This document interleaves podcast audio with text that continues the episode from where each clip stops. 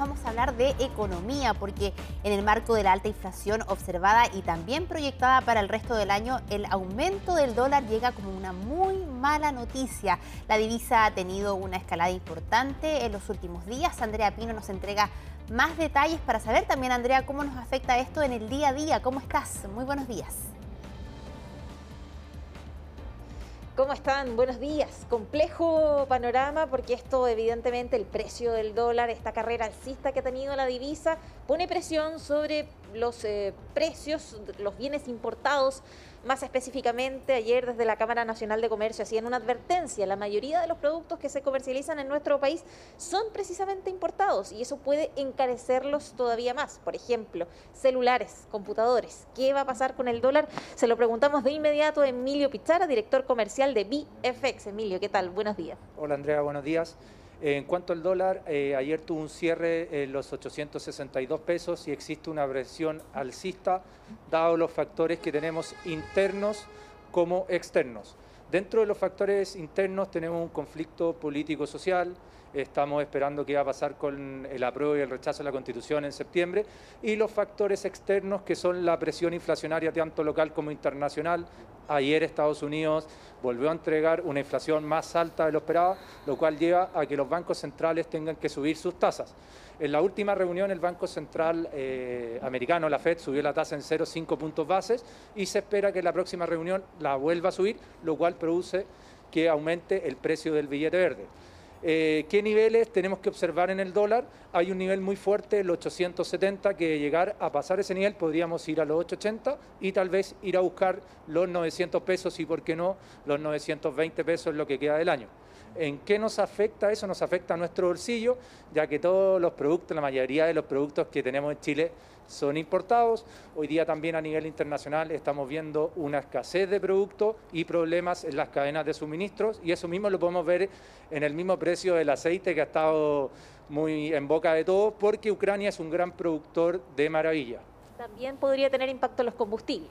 También impacto en los combustibles, recordemos que Rusia, eh, Ucrania son grandes productores de petróleo, el precio del petróleo hoy en día, por ejemplo, el WTI, eh, está en torno a los 100, 102 dólares y eso también se debió a que Estados Unidos liberó reservas, pero el precio hoy día eh, anunció NAP que debía subir nuevamente. Emilio, entre todos estos factores que influyen, ¿en qué proporción? ¿A, qué deberíamos estar más pendientes o es más sensible el dólar? ¿A la eh, de pronto incertidumbre que hay dentro de los factores internos o los factores externos? Yo creo que hoy día es un mix y estamos frente a una tormenta muy perfecta porque internamente Chile está políticamente mal, lo cual hace que se deprecie nuestra moneda y los grandes inversionistas se refugien en dólar, lo cual presiona el billete verde. Y por otro lado tenemos el nivel internacional que lleva a los bancos a subir las tasas de interés, lo cual presiona también eh, el dólar frente al peso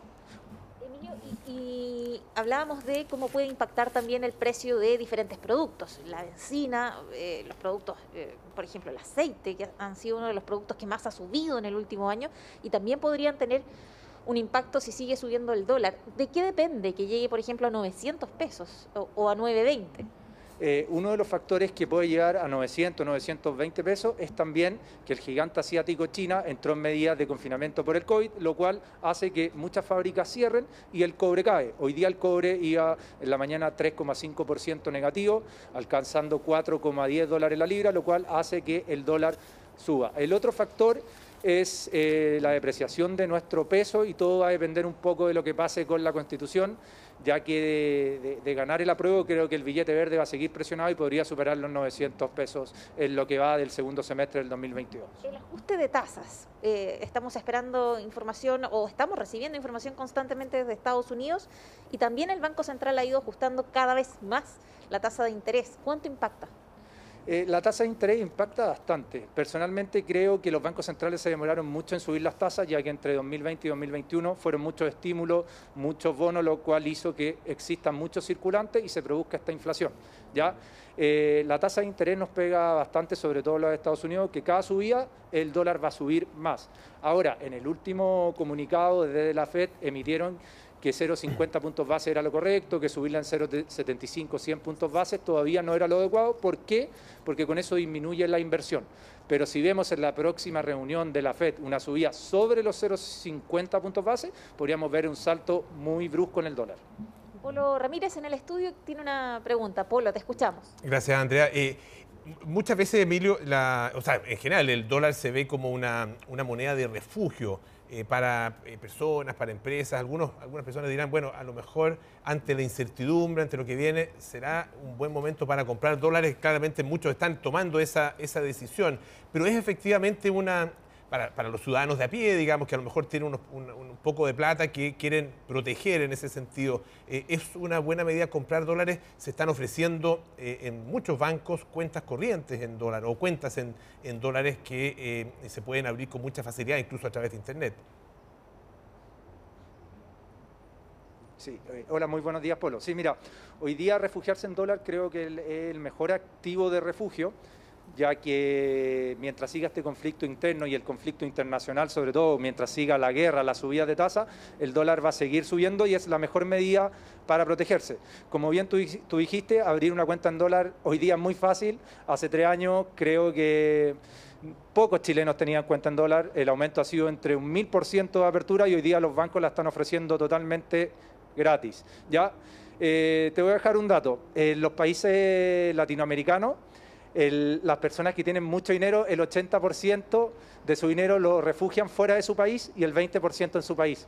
En Chile nosotros nos acostumbramos a la confianza y teníamos todo el dinero en Chile. Hoy día eso está migrando afuera y el chileno está moviendo parte de sus capitales afuera, lo cual presiona el billete verde. Natalia López también tiene una pregunta. Natalia. Emilio, ¿qué tal?